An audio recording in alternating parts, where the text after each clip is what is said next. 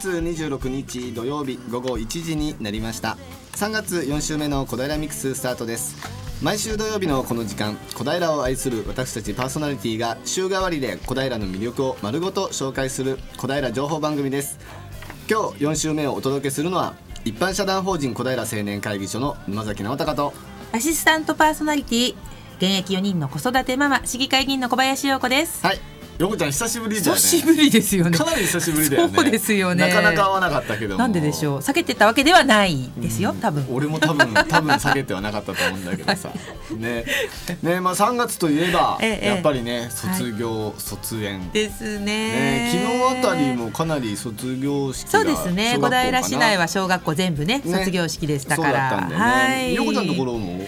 そうなんです。うちは小学じゃあ幼稚園を卒園だったので、うんうん。はいはいもう涙涙の。感動しました。はい感動しましたしさせましたよ、私もだって。ああさすがですね、はい。俺もね来年卒園だからね、はい。上の娘がね、ええ。うんちょっとね多分俺も多分泣いちゃうんじゃないかなと思うけどさ。いやっぱね幼稚園はあのひときわですよね。そうだね。やっぱりなんていうかそのもう本当に変な話あの早生まれの子ってもうおむつ外れるか外れないかなの時に幼稚園に行き始めて。そうだよね。でも幼稚園うんうん卒園したらねランドセルショーって一人で小学校行くっていうその成長具合は。そうだよね。幼稚園の3年間っての成長はすごいよね。すごいと思います。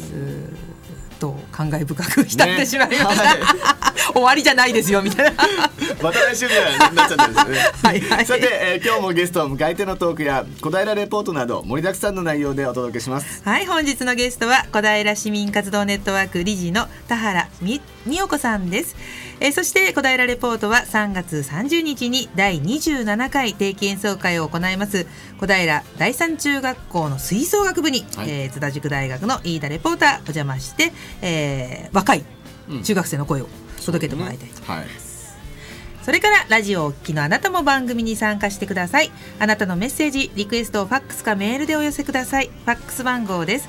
042-451-2888 042-451-2888メールの方は笑顔842アットマークウエストハイフン東京 .co.jp 笑顔842は笑顔発信中と覚えてください。FM 西東京のホームページトップ画面からもメールを送りいただけます。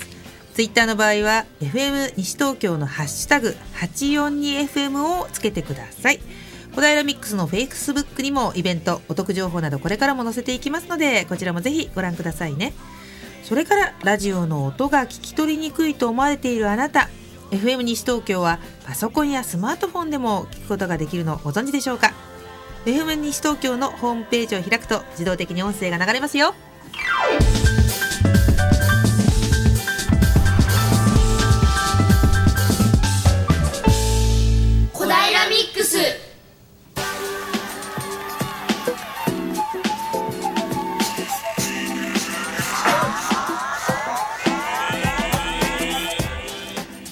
は早速小平レポートです。今日の小平レポートは3月30日に第27回定期演奏会を行います。小平第三中学校の吹奏楽部に津津田塾大学の飯田レポーターがお邪魔しています。奈々ちゃん。はい、ななっぺです。よろしくお願いいたしはいます。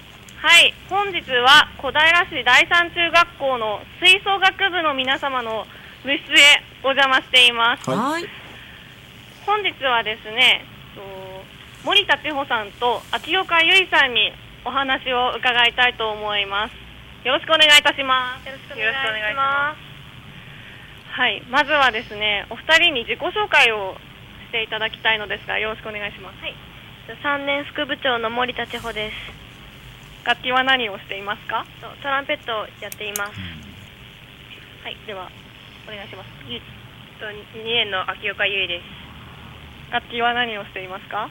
とチューバをやっていますお二人とも3年生。3年何で2年だ千穂ちゃんが3年生で、ゆいちゃんが2年生です。じゃあ、千穂ちゃんはもう卒業したんですね。はいしましたおめでとうございます。ありがとうございますじゃあ、千穂ちゃんは卒業して、今は部活にこう中学に来ているっていう感じかな？はいそうです今はお二人は吹奏楽部はこう何を何の演奏会を控えてこう練習をしているんですか？えっと、定期演奏会に向けての練習をしています。あともう一つあるんだよねはい。えっと、北陸、えっと、金沢である、えっと、北陸ドリームコンサート with 小平山中という合同演奏会の練習も行っています。そう定期演奏会が3月30日でドリームコンサートが4月の2日なんだよねもうじゃあ忙しいですね毎日今。はい。ではまずはえっと近くに控えている定期演奏会なんですけれども定期演奏会はいつどこで行われるんですか？はい、えっと、3月30日水曜日に、えっと、ルネ小平大ホールにて、えっと、会場17時15分、開演18時から、えっと、演奏を開始します。では、えっと、曲目はどんな曲目があるんですか？ゆいちゃんえっと、一部には、えっと、今年のコンクールで演奏した、えっと、2曲、え自由曲と課題曲で、えっと、2部には、えっと、OGOB の方との演奏で3部には3年生のソロを中心としたポップスな曲をやります。では見どころを教えていただきたいのですがえっとと2部でゲストの方がいらっしゃっていていつも教えに来てくださっている、えっと、フルート奏者の赤木かな子先生と、えっと、あと N- NHK 交響楽団契約団員のトランペット奏者の長谷川先生に来ていただいて一緒に演奏します。ゲストもねいらっしゃる定期演奏会ということでお二人今の気持ちはどうですか？では千穂ちゃんから。はい、えっともういつも教えていただいている講師の先生なので、えっ と、その一緒に演奏するこということがまず、えっと、なかなかないので、一緒に楽しんで演奏できたらなと思っています。はいではゆいちゃん今のお気持ちどうですか？とまあ、やっぱりプロの方とっていうことで貴重な体験なので大事にしていたい。ではとなんと今隣にですね沢谷先生もあ顧問の沢谷先生もいらっしゃるので沢谷先生にもえっと今定期演奏会とドリームコンサートを2つこう演奏を控えていますが今のお気持ちどうですか？はい、3年生にとって本当に最後のえー演奏会になりますので、えー私自身も本当に楽しみにいい演奏ができたらいいかなと思っています。ね、すごく楽しみですよね、今、楽しみとこう不安がね、こう混じったようなこう気持ちですよね。でですね、えっと、今ですね、なんとインタビューしている隣にですね、フルートの三重奏をこれから1曲目で披露していただけるんですけど、メンバー3人いらっしゃっていますので、ちょっと おなじゃあお名前、お名前？中泉です。黒日向です。倉本遥です。はい。緊張してる？ではですね、なんとあの今ちょっと言ったんですけれども、なんと1曲目に、本日小平ミックス1曲目に、小平市の三中学の、えーフルートの三重奏を演奏していただけるということで、こちら曲紹介をね、まずお願いいたします。えっと、曲名がトリプラアイスで、えっと、アイスクリームのアイスから取っています。えっと、第一楽章がストロベリー、第二楽章がバニラ、第三楽章が抹茶という、えっと、楽章で組まれています。すごく面白い、あのタイトルですよね。なんか、初めて聞いた時にはちょっとびっくりしました。どうですか？聞いて実際どうですか？すごく、なんか曲も可愛らしい曲で、楽しく聴けると思います。はい。それではですね、とこうラジオの曲紹介みたいな感じわかる？あの、さっきやってたやつ。そうそうそうそうそう。では、どっちやる？二人で、ふと二人でやっていただけるということなので、今ちょっとね、練習してます。はい。では、それでは曲紹介お願いいたします。それでは聴いてください。トリプルアイスです。どうぞ「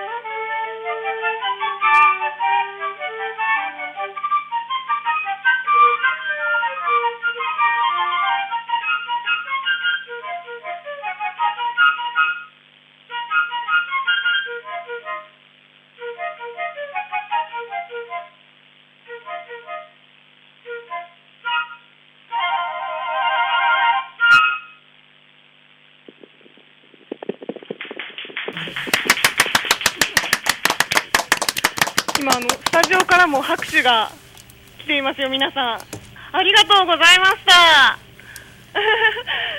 あのですね、3人ともですね、すごく緊張してこうあの今あの後ろの方にもうすでに こう後ろの方戻っちゃってってるんですけど、もう演奏してる時の顔つきがすごく真剣な表情で本当ありがとうございました。はい、ということでですね、前半は、えっと、森田千穂さんと秋岡由衣さんとあと沢谷先生にお話を伺えてトリトリプルアイスの演奏もしていただきました。後半もですね今度もうちょっと部員の皆さん出てこれるかなという感じなのではいまたお楽しみにしててください。前半は以上です。はい、ならっぺ、ありがとうございました。さすがって感じで、とねえ、上手でしたね。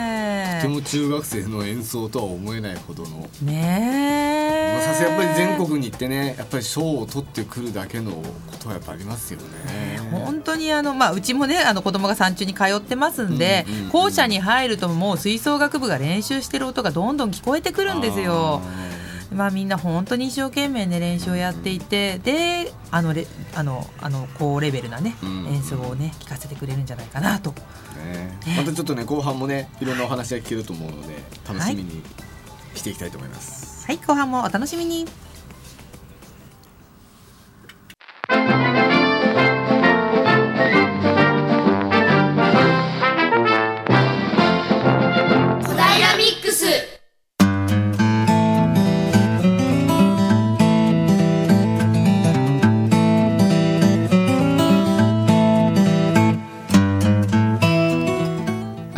それでは小平ミックスゲストコーナーです。今日のゲストは NPO 法人小平市民活動ネットワーク理事の田原美代子さんにお話を伺います田原さんよろしくお願いいたしますあよろしくお願いしはい、ます田原さんよろしくお願いします。よろしくお願いします。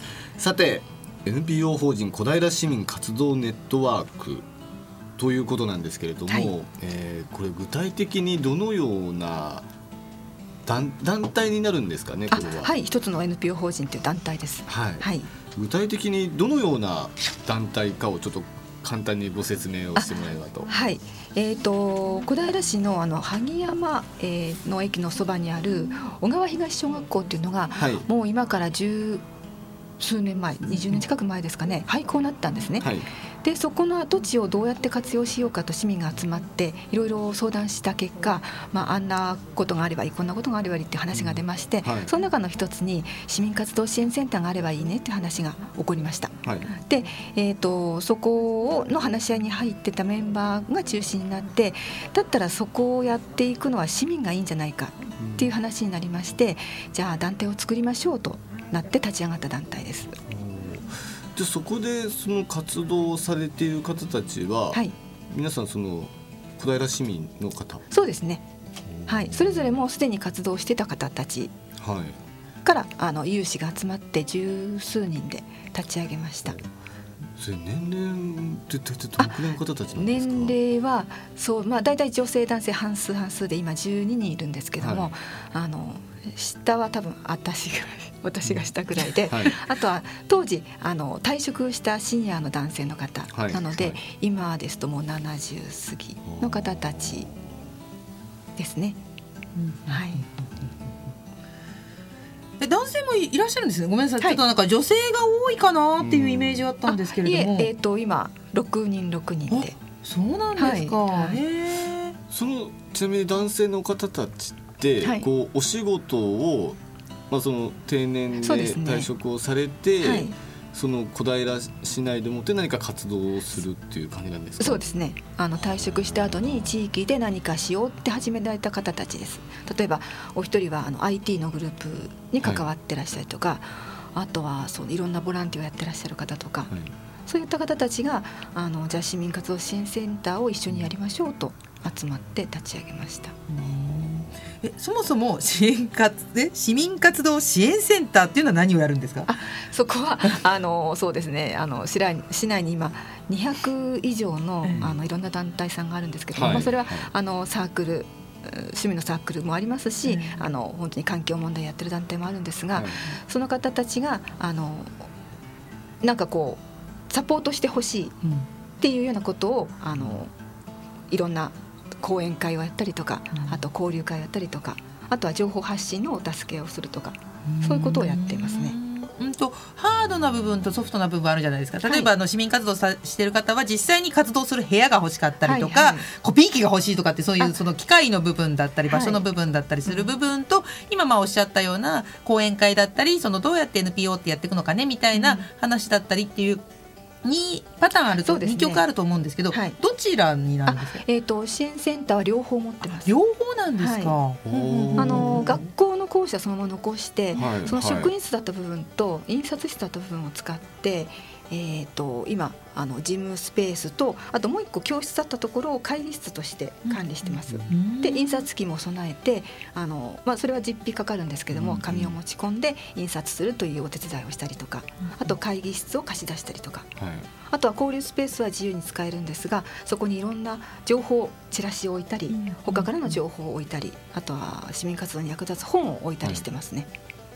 はい、はいでそのもともと小学校だったところをその管管理をしてるってそのお部屋2つ3つくらいのお部屋を管理してます、はい、管理もしそこに職員を配置して運営もしてます、はい、ちょっと分かりにくいんですけど元気村小川東って言った時に、はい。はい、その市民活動ネットはあごめんなさい、えっと、支援センターとしては2部屋あるんですね。そうです、ね、他が一応あの例えば体育館だったりとかっていうのはまた別が管理してたりするっていう。結構あの複合施設ですね。なので、うん、小学校の建物2階建てで体育館あるんですが、はい、えー、っと他に入ってる施設としては子ども家庭支援センターがありますし、はい、あとはシルバー人材センターもその中に入ってますし、あと,、えー、っと障害者の朝焼け作業所さんとか、はい、あとは小田巻さんとか、そんないろんなあの機能が入ってる複合施設ですね。あそんなにあるんですね。そうですそうです。はい。なんか僕はあんまりなんかちょっと行ったことがなかったんで、どうなってんのかなというものもあったんですけど、そうですか。あ、そうなってるんですね。はいやっぱりこうあの市民活動のしている方だと、ね、どうしてもこうあの話すスペースが欲しかったりとか、うん、今言ったようなコピー機がないとかっていうところを、まあ、そういうところを抑えながら、はい、でもやはり最初におっしゃったソフトの部分で、えー、何をしえっ、ー、と、えー、講演会とか学習会ですね、はい、具体的には最近どのようなことをやられたんですか、えーと、今年度なってからなんですが、えー、とですね、えー、ちょうど10あそうですね。そこの夏の前にですねワークショップ講座、はい、あの、はい、今ワークショップということはよく聞きますけれども、うんね、あのじゃあどうやってやるのっていうことを、うん、あの長くやってらっしゃる経験豊富な方があの講師で来ていただいてそれを1日朝から夕方まで集中して行いました。それはワークショップ。ワークショップ。ってこういうものですよっていうのを教えていただける。はい、ね、あの小グループに分かれて、あのみんなの意見をこうやって出し、それをこうやって書いて、あのみんなが分かるように納得して進めるっていう方法を学びました。ですとかあのここ3年あの若い世代向けに、はい、あの連続講座をしておりまして、はい、今年はあのお父さんたちを対象にキャンプということで仲間づくりをしましょうと呼びかけました。そしたら8人9人くらい集まりまして、あのボーイスカウトたちのの団体さんにあの講師になっていただいて、キャンプはこうやっていろんな道具もありますし、こういうことをやれば楽しくできますよ。もちろんルールとかも教えていただき、で3回目にはあのキャンプ場で実際にデイキャンプをしました。そうするとあの今は働いてらっしゃって活動できないお父さんたちもそこでまあ仲間ができるとその先あの地域デビューシニアになった時に、あのどうしていいんだろうっていうことにはならなくて済むかなとそうなんですね、はい、それは大事ですよねなので先行投資という意味で、はいはい、企画しました。ここ3年はってことは去年は違うパターンだったんですか、はい、はい、去年はあのここ過去2年は若いお母さんを対象に、去年はフリーマーケットということを、あの切り口に、その前はコミュニティカフェを切り口に集まりました。コミュニティカフェやるんで集まってくださいではなくてコミュニティカフェを地域で開くにはどうしましょうみたいな形のワークショップなんですか？それはコミュニカコミュニティカフェに興味のある人が集まってくると、はい。その中であのどうやって仲間を作っていくかっていうのをその時は5回か6回の連続講座しましたね。で実際そのグループは今も活動してます。あそうですか、あちこちに呼ばれてうん。もう皆さんお子さん2人目生まれたとかいろいろあるんですけど、うん。あの皆さんやってらっしゃいます。うー。んなかなかねあのいろんな市民内でね活動されている方の、まあ、要はバックアップというかそうですね。支援というか。そうですね。またあの田原さんは、えー、と機関誌になるんですか？これは「連」というはい。情報誌も作ってらっしゃるということでございますので、後半はそちらの話も伺ってまいりたいと思います。はい。それでは後半もお楽しみに。一曲お聴きください。田原さんからのリクエスト。ケルティックウーマンで「You Rise Me Up」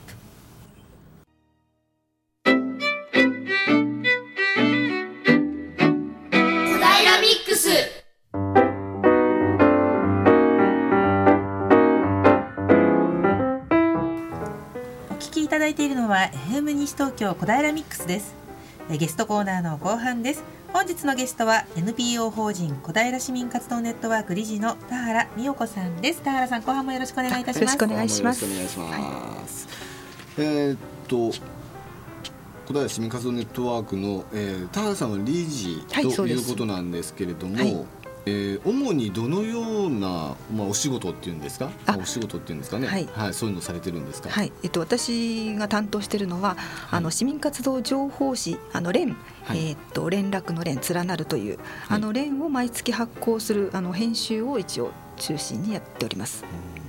これ発行部数ってどのくらいなんですか？あ、えっとですね、1500部です。1500部、はい、これ見たい方っていうのはこれはどあどこれはですねあの毎月10日前後に発行になりまして、市内の公民館地域センターはじめ、公共施設あとそういうところに置いてありますのでご自由にお持ちいただいて構いません。これの資金というかしはどこから出てくるんですか？これは これはあのその NPO 法人小平市民活動ネットワークの会員さんからの会費を元手にこれを発行しております。あ会員さんからの会費で、はいはい。あ会費なんですね会費なんですね、はいすいませんそこからみたいな感じで、年会費をいただいてそれをもとはにいろんな事業をしております。これも連の発行も一つの事業です。うーんはい。それ個人皆さん個人個人的に入られてるんですか？個人会員さんもいますし団体会員さんもいます。今90団体個人合わせて90。ずいぶんでも多いですねそうですね。はい。それは会費はおいくらぐらいなんですか？あ年間1000円です。そんなもんなんですか？はいなんですか、はい。ああそうなんですか、はい。それでその会員になれば例えばさっき言ってたような、えー印刷機が借りられたり会議室が借りられたりっていうところはまた別そこまたちょっと切り離して考えていただきたいんですけど、ね。はい、はい。あのアスピア市民活動支援センターアスピアというんですが、はい。それはまた私たちがあの指定管理市から指定管理を受けてやっている事業の一つに過ぎないですね。えー市民活動ネットワークの事業としてはそのアスピアの管理運営と連の発行とうんその他にいろんなあのネットワーク構築交流推進事業っていうのをいくつかやっております。はい。あの交流会を年2回やったりとか、あとは大学生と市民活動を出会わせる場っていうのをもう12、3年やってるんですけども、はい、小平 NPO ボランティアセミナー。これですとかそれからこの3年やってきてます未講師プロジェクトっていうのが、あのもう一つの事業ですね。なかなか分かりにくいんですよね。そうなんですね。このこの情報誌の連っていうんですか、はいはい。これ、まあ、いろんなこうに今ちょっとね手元にあるんですけどいろんなこうイベントの情報とかが載ってるんですけれども、はい。A4 の8枚ですね、はい、これって誰でも掲載が可能なものなあんですか？はい。あの連絡先私のファックスとメールアドレスになってますので、そちらにあの送っていただければあの、まあ、それは紙面の関係もありますし、うんすね。ちょっとこちらはいはい。で最終的には取捨選択させていただいて、あのお載せすることができます。そう例えばね子ども劇場のロバの音楽座のコンサートがあるよとかあごめんなさいこれはね情報誌が、えー2月の部分ですのでちょっと古い情報ですけれども、えー、と例えば「人人フォーラム」っていうのでまだ見ぬ自分を信じてチャレンジしようといった情報ですとか喫茶サタデーひま日だまりというのが、まあ、小川東、えー、元気村小川東でやりますよとか本当に多岐にわたっての情報ですね。そうですね。あの、これを一つ持っていくといろんな分野が載ってる。しかも2か月分という。2か月分なんですね。はい、はい、そして一番後ろにはもうカレンダー形式で、はい、2月の13日からそうですね3月の30日までもう本当にほぼ毎日ですね。そうですね。イベントの情報が載っている感じです。はいこんなに市内でイベントが毎日開かれてるんだってちょっと僕もね初めて知ったんですけど。あそうですか。あの公民館とかに行くと単独のチラシはたくさん並んでますよね。そうですよね。でそれって、はいはい、あの興味ある人が興味あるのを持っていきます、はい、でもこれ1個持っていっていただくと、うん、それがまああのバラエティ豊かに載ってますのであの、ねね、今日なんかないかな、うん、今日教育と教養の入り口ですね。うんうん教育ところがないかとか。でも便利ですよねこれあるとね。そうですね。そう言っていただけると嬉しいです、ね、これ一冊持ってると便利ですよね。ね、でもこの編集作業結構大変だと思うんですけどいかがですか？あそうですね。それはあの電話番号があったりあの日にち日時の間違いとかたまに起こしてしまいますのでちょっとあの何人もの目で見ても時々やってしまってそれはとても気を使いますね。結局このあの情報を載せるにあたっての情報の、もらうソースはその各団体さんが出しているチラシだったり、えーとまあ、メールの連絡だったりっていうところですか？そうですね、はい、うんうん、それを結局あのこの、えー、連の中では、はい、えー、書式を揃えてるじゃないですか、はいはい、うん、そういうのを全部田原さんが編集して、ねはい、あの書式揃えてやっていくというところなんですね。はい。田原さんってもしかして昔こういうようななんかお仕事されてたんですか？あして特にしてません。田原さん自身がこういうこの市民活動に関わるきっかけみたいなどんなことだったんですか？きっかけですか、うん、えー、っとどこまで遡ればいいかって話になるんですけど、はい、あの多分市民活動と言われるものの最初は、うん、あの結婚してゴミが出るっていうことに疑問を感じて、これってどうなっていくんだろうって思った時にちょっと生活協同組合に入ってたので、そこで委員会活動に参加したんです。そうするとあのそういう環境を考える部署とか、商品考える部署があってそこが元になってあの小平で環境を考える会っていうのを立ち上げた時にいたんですね。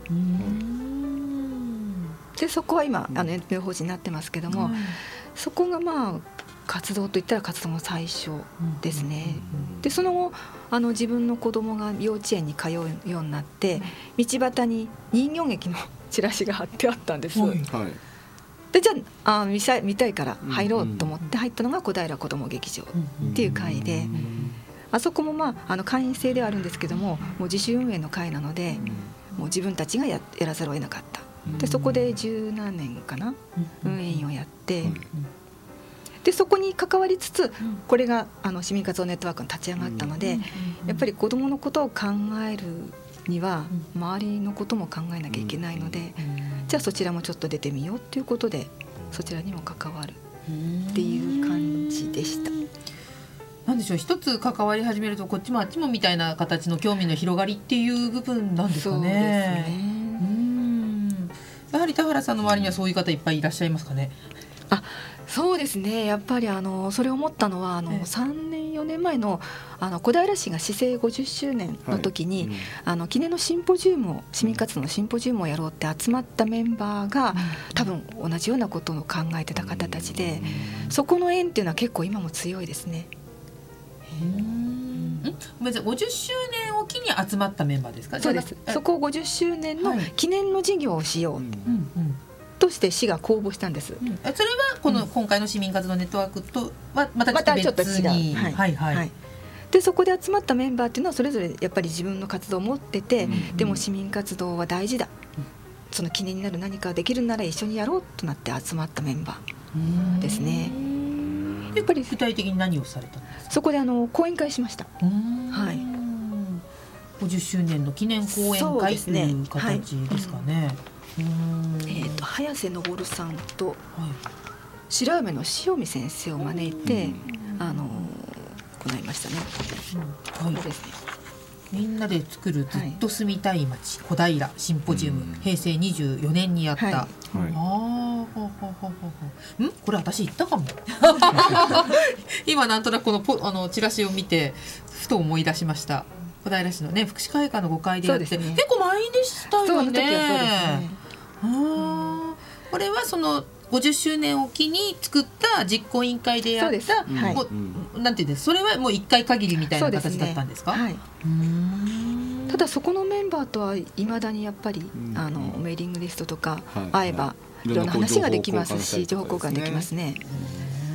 基本がそのやっぱりせっかく住んでる縁があって住んだ小平なので、より住みやすくなったらいいなっていうのが、うん。あの皆さんもだし私も共通の思いがあるのでなので活動してる方たちを支えたいっていうのがありますね。うーん。なるほどなるほど。ご自田原さんご自身でも活動をしながら、はい。でも活動をしている方たちの団体さんをバックアップするっていう、そうですね。両方も。はもう沼崎さん今日平方風しか言ってないんですけど、あね いやでもねこう結構やっぱそういう方がいらっしゃるっていうのも知らなかったしね。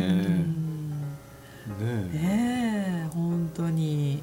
いやいやいやいや。何かこれこれ今後こういうのをやってみたいとかこういうふうなのがあるといいとかなんかそういうふうな夢みたいなのありましたあ特に具体的にはないんですけど、やっぱりあのこういうのがあったらいいんじゃないかなとこちらが企画して、あそれ良かったよって言ってくれるのはやっぱり励みになりますので、それの積み重ねかなと、うん最近は思います。そうですね。やっぱねなんかあったらやった時のこのフィードバックがあるっていうのはねそそううですよね。活動する上での力になると思います。ね。これからもどんどんあの小平市をねちょっとね盛り上げて支えていって、頑張っていたいだいてね。いただきたいと思います。はい、えー今日のゲストは NPO 法人小平市民活動ネットワーク理事の田原美代子さんにお話を伺いました。今日はありがとうございました。ありがとうございました。どうもありがとうございました。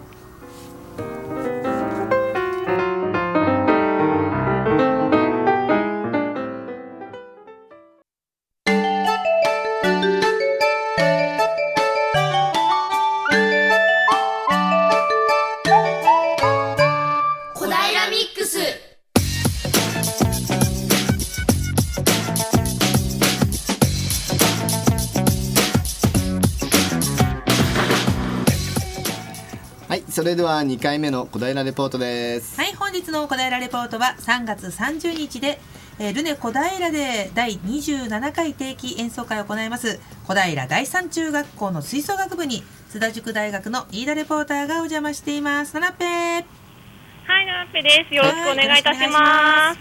はい。いや、あの中学中学校の授業終わって放課後ってこう部活してる時に吹奏楽の演奏流れてくるじゃないですか。うんうんもうあれあの風景を今そのまま思い出してて今すごく懐かしい気分になってます。いやーあのですね今部員の皆さんに集まっていただいてですね最初は先ほど前半もお話しいただいた森田千穂さんと秋岡優衣さんに少しお話を伺って後半はですねなんとパートごとに音色を聞かせていただけるということで、うん。ちょっと自己紹介なんかもしていただけるということで、ななっぺ賑やかな、うんはい。あごめんね。何人ぐらい部員さんいらっしゃるのかしら？はい、えっと、部員さんはですね、えっと、じゃあ、部員さん、今、何人ぐらい、あ、今の、今ですね、えっと、アンサンブルコンテストにあ、部員の半分ぐらいの方が行ってらっしゃっていて、はい、うん全員の、普段の部員数は何人ぐらいいますか？大体48人くらいいます。で、今は、ゆいちゃんどれぐらいいるかな？と20人ぐらい。27人ぐらい。で今日はどんな大会に出ているんですか？えっと、打楽器パートが、えっと、JPEC アンサンブルコンセコンテストに、と、木管80層が、えっと、ジュニアカンダアンサンブルコンテストに出場しています。で、なんとですね、前半後半の間に、朗報が入ったんですよね。うんえっと、打楽器パートが、えっと、先ほど最優秀賞を受賞することがですごいね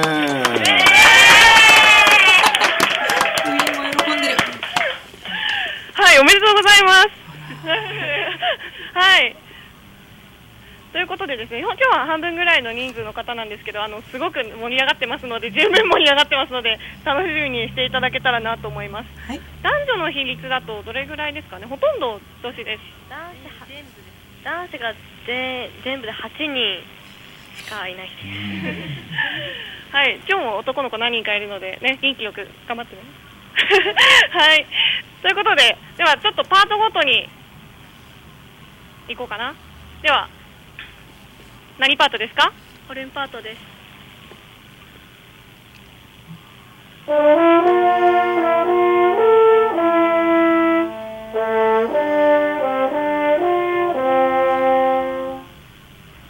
3年パートリーダーの青木杏奈です。2年の外谷真央です。1年の浦部よりです。はい、こういった感じでですね、今からあと7つかな、パート。全部で8個あるので、7つのパートを音と自己紹介とともに紹介していきたいと思います。はい、次。クラリです。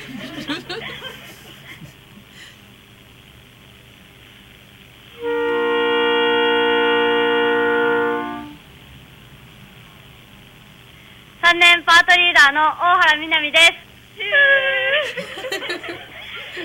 1年中山冬です。よ1年林ラルです。1年田中彩香ですとにかく楽しいトランペットパートです。イエイ。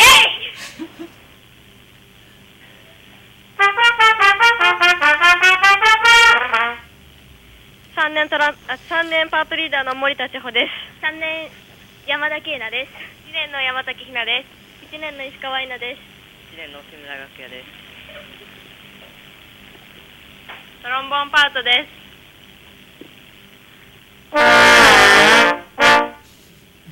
3年パートリーダーの伊藤あかりです。3年本川美穂です。2年岡大地です。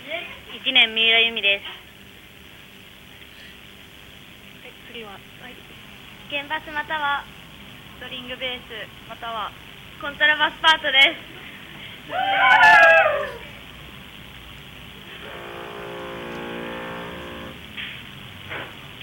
1年黒河内春です。1年月山由紀ですはい C イエ B 中華パートです3年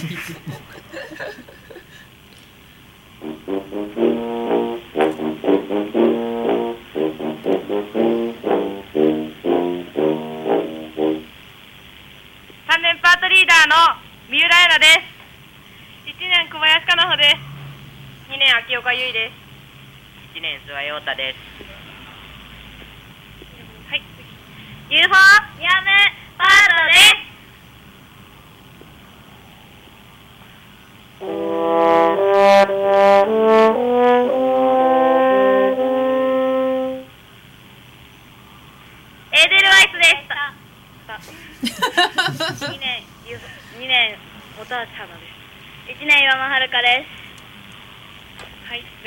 なんと男性一人の今はね今は一人なんだよね。いつもは人いるんだよねもうちょっとね。はい。サックパート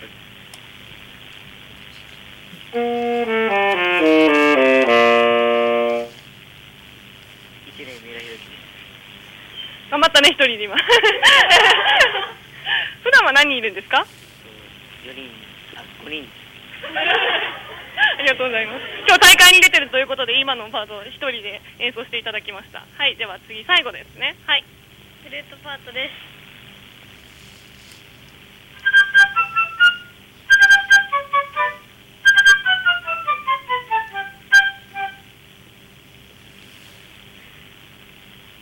2年中泉です。1年白尾ひなかです1年倉本遥ですはい、皆さんありがとうございました。先生、すごい賑やかな紹介になりましたね。すごいですよね。ね。はいいつもです。いつもです？止まらないです。はい、ありがとうございました。それではですね、えっと、森田千穂さんと秋岡優さんにえっとお話をまた最後に伺いたいと思うんですけれども、はい、はい、ではですね、と、最後にのなりますが、これからのちょっと演奏会の日程などを再度告知していただいて大丈夫ですか？ゆいちゃん。はい、えっと3月30日水曜日に、えっと、ルネ小平大ホールで、えっと、会場15時15分開演6時あ18時から、えっと演えっと、定期演奏会があります えっと、4月2日に石川県金沢市の金沢歌劇座で、えっと、北陸ドリームコンサート with 小平山中という、えっと、合同の演奏会を行います。金沢まで行くんですねみんなで。はい。はいそれではリスナーの方へ。もう来てくださいってこうみんなで、みんなでじゃあみんなで最後あのー大きくリスナーの方へメッセージがあるということなので。大丈夫せーの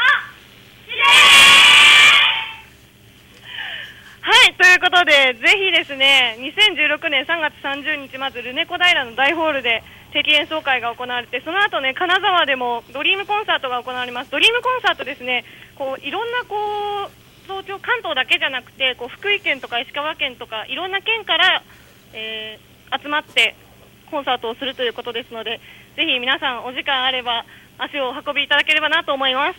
後半は以上です。はい、七っぺはいありがとうございました。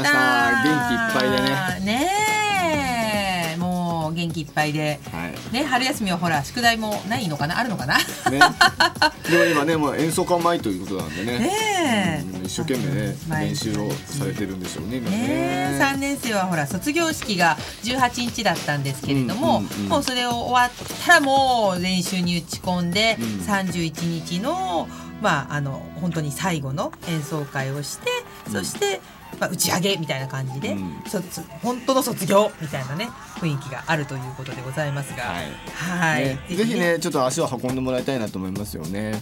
はい。はい。今日は小平第三中学校吹奏楽部に津田塾大学の飯田レポーターがお邪魔しました。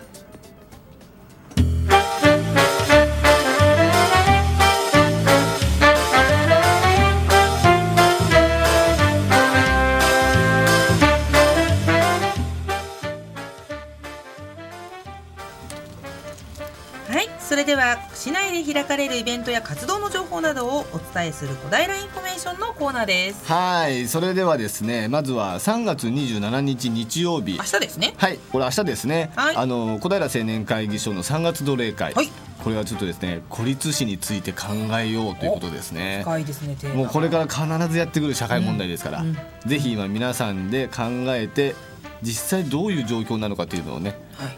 しっかりと学んでいただきたいと思います小平福祉会館において10時から12時となっておりますぜひ足を運んでくださいはい。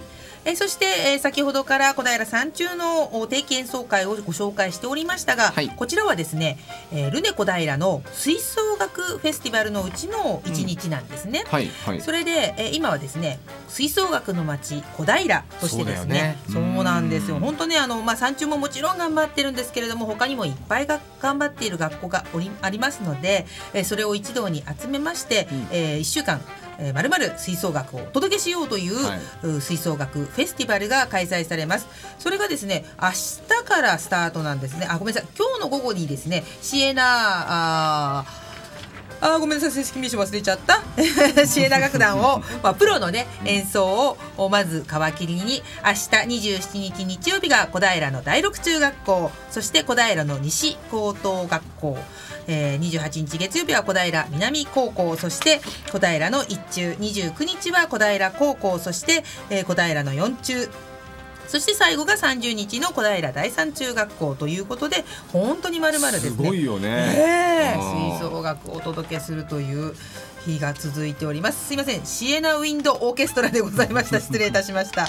えーこちらはですね、まああのチケット有料になりますが、今日の午後お3時30分から開演となっております。はそっちのあれだよね。吹奏楽フェスティバルの方ははいどれも無料で、そうですね。入れるんですよね。はい、中学校、はい。高校の演奏はともに無料でございますので、はい。まあ5時半開演だったり6時開演だったり2時半開演だったりとね、うん。ちょっといろいろありますので、はい。こちらはぜひルネ小平にお問い合わせください。す、え、べ、全て、えー入場無料でですね、ね。ええールネ小平で聴けますので。ねねえ。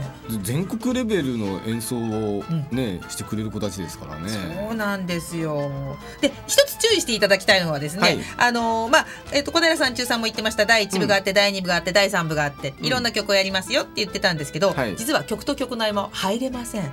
あの保護者の方がしっかりとですねやはりはい演奏に集中してほしいので、ということで、うんドアを閉めておりますので、はい。まあ、曲と曲のタイミングでしたら入れますので、うん合間を見計らって入るご配慮をぜひぜひはいよろしくお願いいたします。せっかくですから最初からね、そうだね。言っていただきたいと思いますが、はい、はい。以上小平インフォメーションでした。小平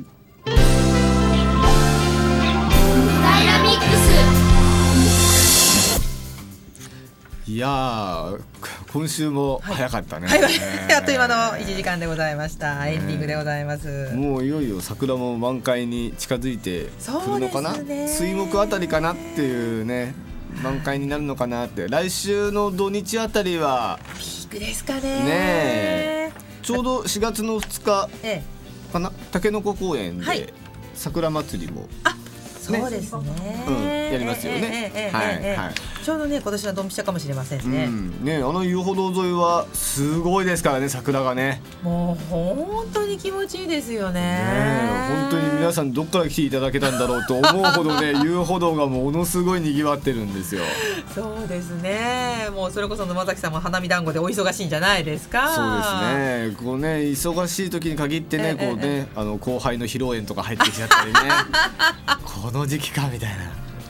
ここにぶつけるかと。そう。実は先週ねお彼岸の、ええお彼岸中にもはい実はね、友達の披露宴があって、町田までちょっとに行ってきたんあらですけども。あらあらあら大変大変。あああめでたいからね、いいんだけどさ。でもお彼岸は避けてねって感じですね。沼崎さんからするとね。ね。いやなんたってやっぱりねお彼岸とそれから花見団子はねそうだね。お忙しい時期でございますが、はいはい。ね、私はついうっかりね先週の金曜日あ先週じゃない昨日 昨日花見に行っちゃったんですよ。昨日花見行っちゃったも はいはい。もうちょっと寒かったしちょっと花も咲いてないかなって感じ。で、う。今年あの遊歩道沿いにね、はい。あの紫陽花公園ってあるんですけども、ええ。そこでライトアップが実は。そうなんですか？されることになって、昨日からライトアップされてますんで、ぜひ。えー、夜桜を、はい、はいはい。楽しみに来ていただきたいなと思います。ぜひこちらもお出かけください。はい、さあ今週はメインパーソナリティ沼崎直隆アシスタントパーソナリティ小林陽子。そしてレポーターは飯田七っぺえミキサーは直美でお送りいたしました、はい、えこれからね暖かくなりますがたまに急にねね。寒い日がねそうなんだよありますんねで。まだまだね、ええ寒い日もね、これから来ると思いますんで、十分に体調管理には気をつけていただいて。はい。そしてまた来週もお聞きくださいね、はい、お楽しみに。さようなら。さようなら。